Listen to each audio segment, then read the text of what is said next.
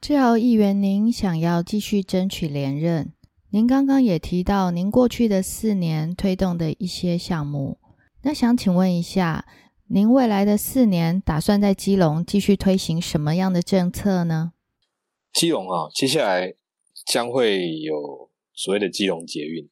那这个基隆捷运呢，目前这个基隆捷运是从南港到八堵站，那八堵最后到基隆市区的这一段呢，现在还是悬而未决。它会放外在第二阶段才要处理。我前两天有写一篇文章，就在讲这个东西，就是在讲这个，因为国民党现在就集中在攻击这个东西，民众党也是啊，怎么直到八堵拿叫什么基隆捷运啊？因为那八堵就不叫是基隆捷运，那我就觉得没有不是啊，八堵就是基隆的暖暖区啊，它当然是基隆捷运啊。我觉得真正接下来要关心的事情，应该是未来的这个基隆捷运，它要用怎么样子的方式去营运。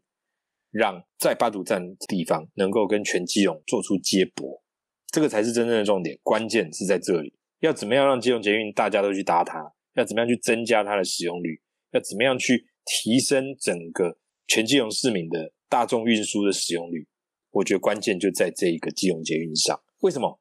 因为基隆目前是有公车的，但是这个公车一直在亏损，然后它是全台湾最后一个县市还用公营公车的县市。全台湾都已经民营化了，原本只有基隆嘉义，可是嘉义现在好像也已经那个了，只剩下基隆了。但是我觉得那是一件事，基隆捷运必须要是一个新的营运的模式，它的新的营运模式不能够再靠乘客付钱本身来维持它的收支的平衡。那基隆公司一个重要的亏损的重要因素，就是因为基隆是六十五岁以上老人家搭公车不用钱的。所以我们有大量的公车使用，但是我们却没有足够的人去支付这个公车的费用成本，因为你就是要加油啊，你要维修啊，近年来这个一切成本的升高，所以就是对他们压力很大。Anyway，所以基隆捷运的八堵站的接驳，这个就会是我下一个四年最重视的事情。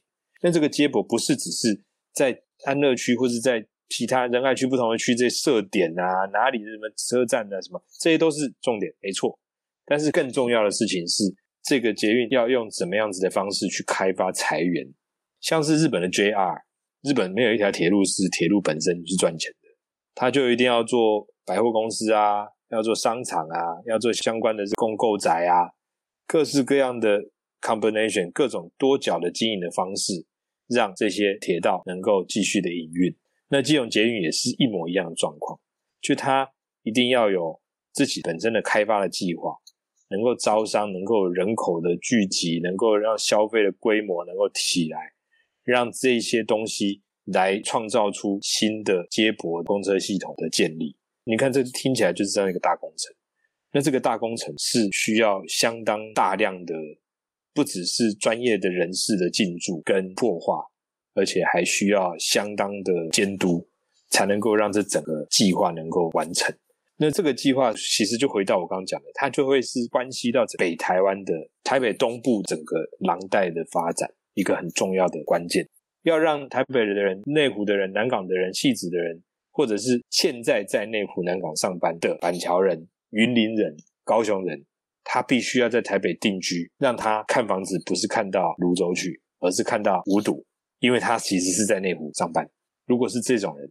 我们要怎么样的让这些人能够好好的移居到这里来，而且是有方便的交通的运输？只要运输能够做得好，再远都不会太远。所以说，这个就是我们现在在思考的。我预计希望未来四年真正重要的重点要做的东西是这一个。那另外一方面，当然是我的女儿又在长大，一个公园不够玩，所以我当然希望接下来的四年。我能够再继续的监督基隆，做出更多很棒的公园。这些公园不见得一定要非要是像台北现在这种趋势，所谓的功能式公园。功能式公园其实是很贵的，不可能每一个公园都有沙坑啊，不可能每一个公园都有这个碎石的溜滑梯啊，不见得大家都有办法有。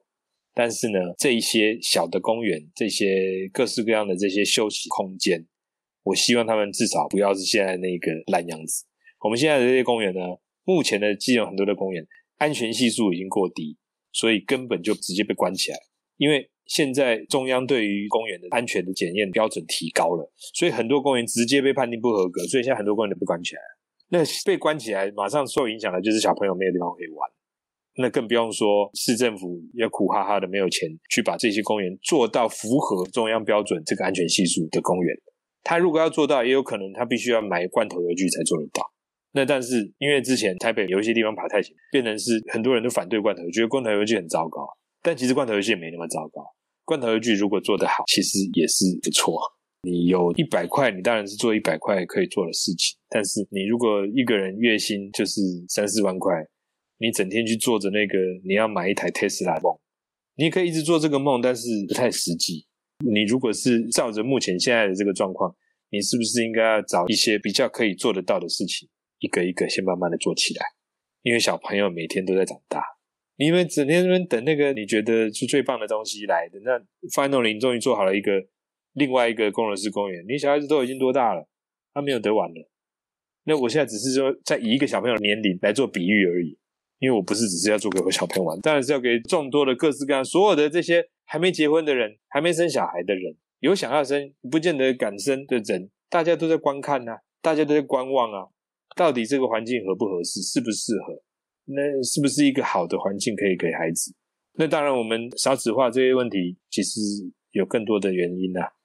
刚才这两件事情，我希望能够在未来的四年能够做得好，能够做得起来，能够真的看到一些些的成果。主要就是这样了，因为我自己安乐区，我们还有一个森林运动公园的计划。那那个计划接下来才会是重头戏，也是一样是公园啦。希望呢，这个东西能够推动的更彻底一些，这样。政治人物的从政过程，其实是一种对初心的检视。现任市长林佑昌虽然是您的同党战友，但您身为议员，最重要的工作就是做好监督市政。如果遇到一些需要为人民跟市府角力的时刻，您的角色和分寸是如何拿捏的呢？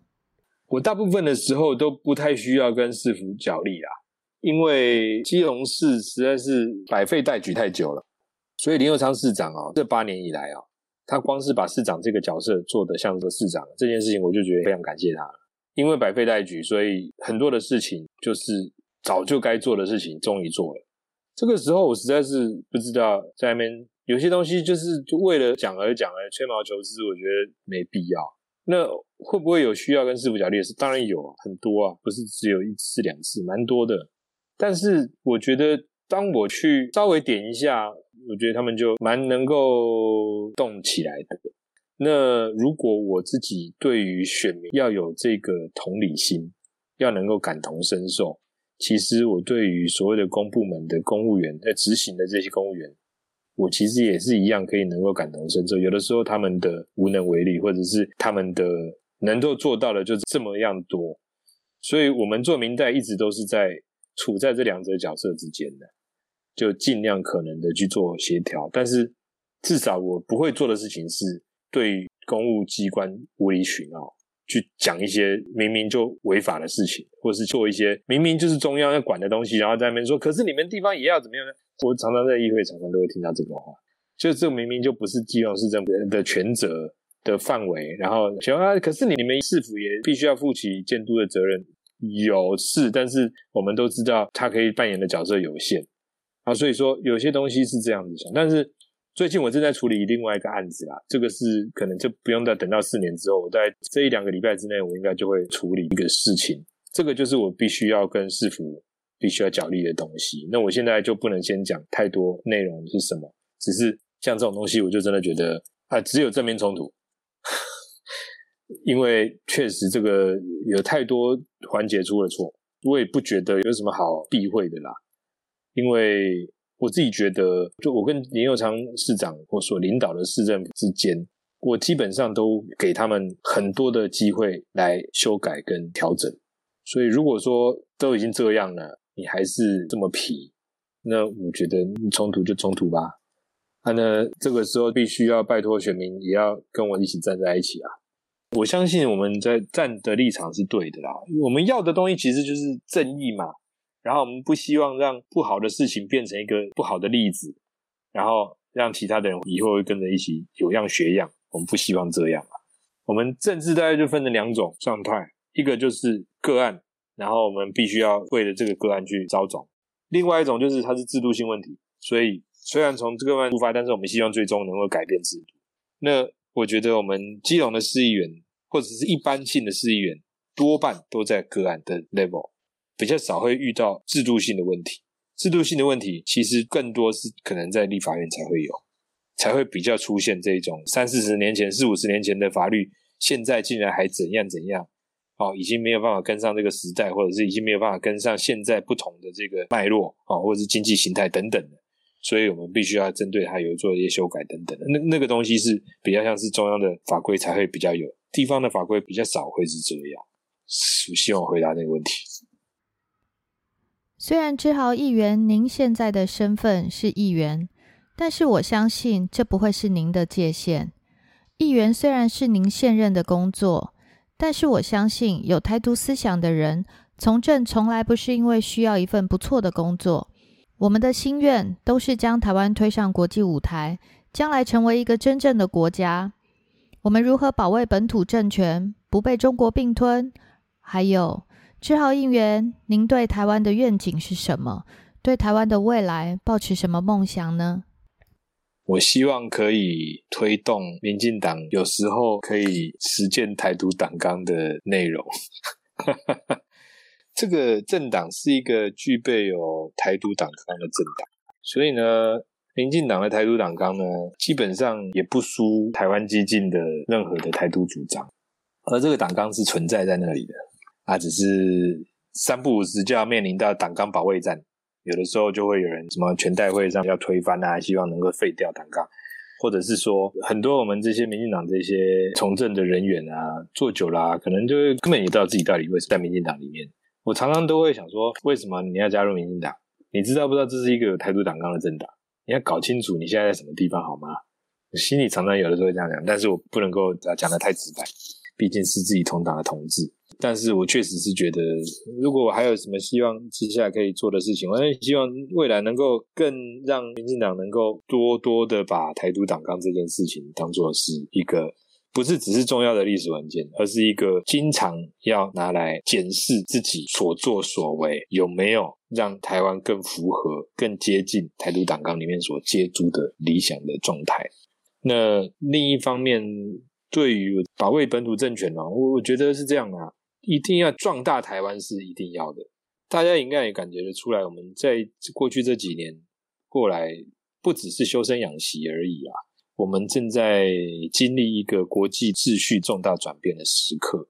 那在国际秩序重大转变的时候呢，台湾作为一个有策略的国家，就是我们要能够很灵活又很有办法掌握机会的去给自己创造更多的空间。这句话讲的最简单，就是说。我们要趁机台独，趁机宣布台独。如果有机会，赶紧宣布。可以的话，看能够拿下几个旗子就拿，这样子。千万不要再丢毒。比方说，好，今天这个台湾的法案啊，二零二二啊，有一个台湾代表处，太棒了。你看，像这样，这个就是看到什么就赶紧拿。有这个对台湾好，你就拿。像这样子的事情就应该要多一些。像 OK，好，今天也有人在讲说，台湾现在应该是准北约的盟友嘛，所以说。我们可能可以跟美国要求到更好的 jet fighter，原本现在是 F 十六 V 嘛，但是其实可能可以要得到 F 三十五或是 F 二十二，很好啊。我不知道我们用不用得到隐形战机啦，但是有更好性能、更高性能，我们可以打造再下一代、这更新一代的空军，有什么不好做啊？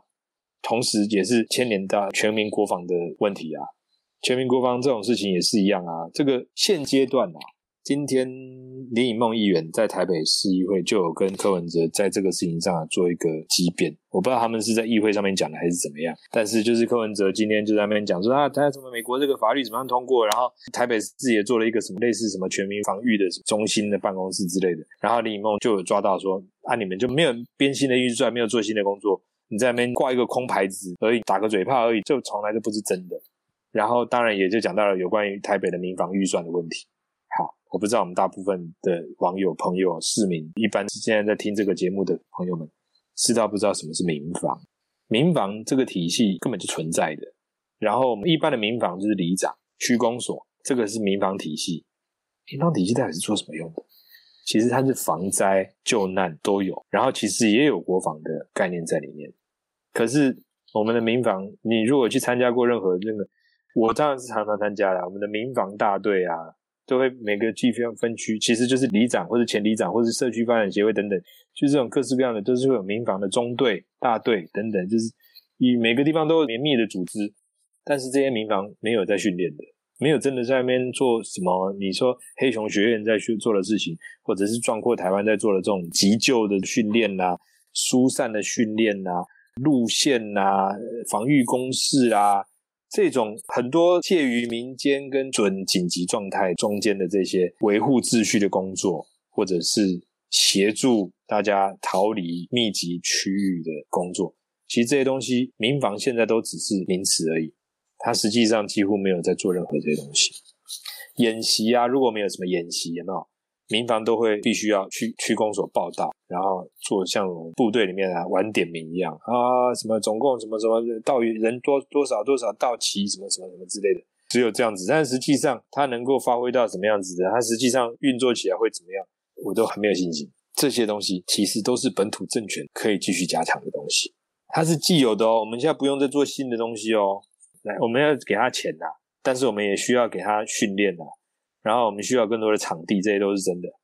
那这些东西就是现在曹新成在做的，他出这些钱，他给黑熊学院做这些，好像同时他也在做神射手什么训练嘛，他不是就想要做一些靶场什么的吗？那政府如果不做，他们民间可以先做，但政府一样可以做。那政府可以做的东西跟规模，都不见得会跟黑熊学院或者是神射手的计划一样。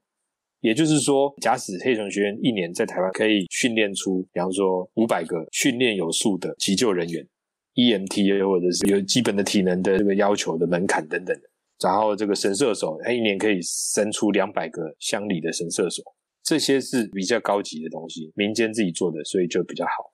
那政府民防体系可以做的呢？假使假使政府可以要有心要做这一块的话，它可以让现在既有的民防体系的人。也许每一个人都至少出一次场，一年出一次就好了，去做一次的真正的一些移防的训练，或者做一些基本的一些体能的操演，怎么可能？谁说没可能？一次都没有跟你，要求很多。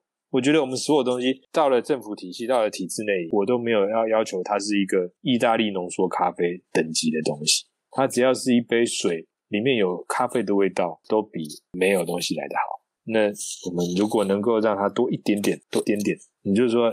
曹新成他们那个计划大概就是人手一杯美式咖啡，没有到浓缩咖啡，美式咖啡。那我们政府民防体系可以做的，至少也是可以一杯水里面可以有一些些的咖啡在里面，比没有好。那我们可以在逐步的在增加，逐步的在强化。我觉得这些东西都是我自己觉得台湾的政治可以做的事情。那我自己觉得，我自己如果继续从事政治的话，我们也可以继续去推动的东西。当然，前提是像我这样子的民意代表要更多。全国每一个县市都是这样子，因为有在想这个问题的人应该没有很多。但是其实这个很迫在眉睫。如果在看西方媒体的话，过去这半年，西方有很多国家可能都以为台湾要打仗，只有台湾人自己没有这么觉得。那当然，确实我们不是说他们看的才是对的，我们看的是错的，不是这样。而是说，就算是如此，我觉得不是只是放一个外交部长跟放一个总统在那边对世界宣示我们台湾有抵抗的决心，我觉得这样子是不够的。我们必须要全民都要展现出我们有抵抗的决心，不要说决心了，有心就好了。我们有抵抗的心的，有这样子，我觉得都比没有好。而且在这些过程中，我觉得也是可以强化国人对于敌我意识的稍微的提升。不要说很强烈的提升，不用一点点就好了。我现在都对这些事情的要求都不多，但是我觉得绝对不可以没有。